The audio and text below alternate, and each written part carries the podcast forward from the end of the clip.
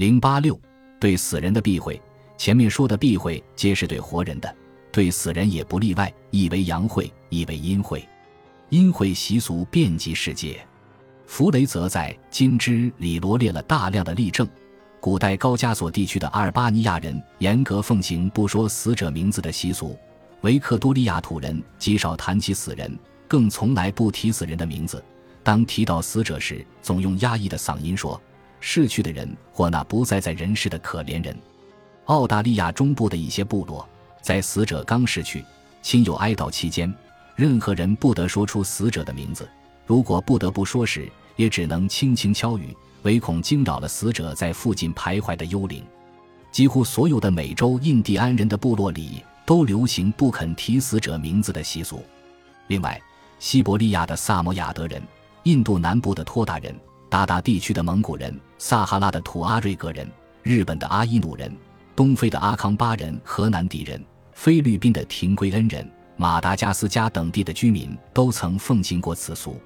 我国古代也有阴会，《礼记·曲礼》上说：“亲人死后要哭丧，以示惜别。”族哭乃会。哭丧之后，死者已被当成鬼了，就不能再称呼他的名字。《礼记·谭公》载有事例。一个叫子仆的人死了，有人呼出了死者的名字，孔子的弟子子高便讥讽这人粗野不达理。我国一些少数民族至今还行此俗。西藏藤人中，绝对禁止向死者家属提到刚刚逝去的死者的名字，否则会认为是莫大的侮辱。现实生活中，不乏因此而引起的严重纠纷，包括械斗在内。就是在平时的谈话中。不论是同性还是异性，人们也都忌讳提到死者的名字，而且认为这是理所当然的。阴讳的根本原因大概是害怕鬼魂，当然也是不愿引起对过去的回忆。在万物有灵和灵魂不灭观念的支配下，原始人以自己的情况来推测鬼神的好恶，认为人死灵魂犹存，仍能干预人事，祸福人间。因此，他们害怕死者鬼魂回来。便采取种种方法，尽可能的避免它，这包括不能触动死者的遗物，永远不提死者的名字，否则鬼魂就会带走自己的灵魂，将自己拽入阴间。人们因恐惧而祈求鬼神的护佑，对死者的避讳也就成了取悦鬼神的方式之一。为何呼死者名会有生命危险呢？原始人认为人名与其生命和灵魂休戚相关。名也者，其人之魂也，其人之生命所系也。魂即名，名即魂。埃及人就深信，一个完整的人是一个包括身体和看不见的灵魂及名字的同一体，损伤了任何一部分，其整体亦受到伤害。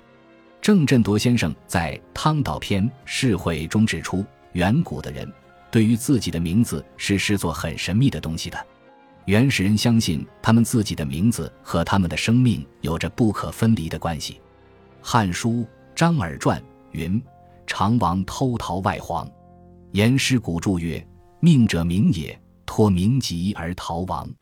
名生则命生，名亡则命丧。’呼唤死者的名字，就等于召唤了他。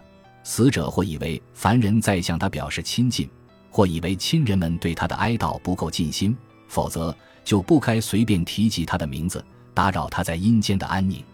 两者皆会激发死者召唤生者归入阴间的欲望。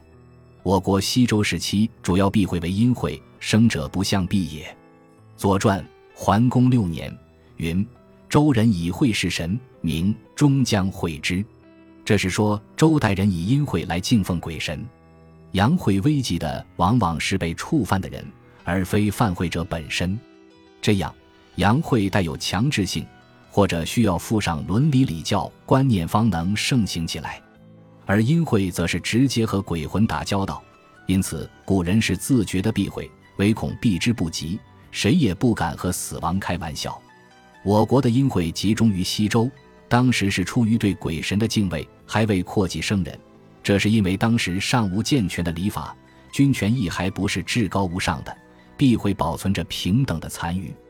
随着奴隶制国家统治的日益完善，为了反映奴隶主阶级的利益并强化其统治，从东周开始，奴隶主就把畏惧阴间鬼神的避讳习俗搬弄至凡尘。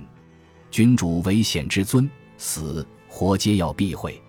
还好在民间阴讳未能蔓延，否则阴讳阳晦意气风行，既要尊崇生人，又要顾及死者，老百姓会应付不过来。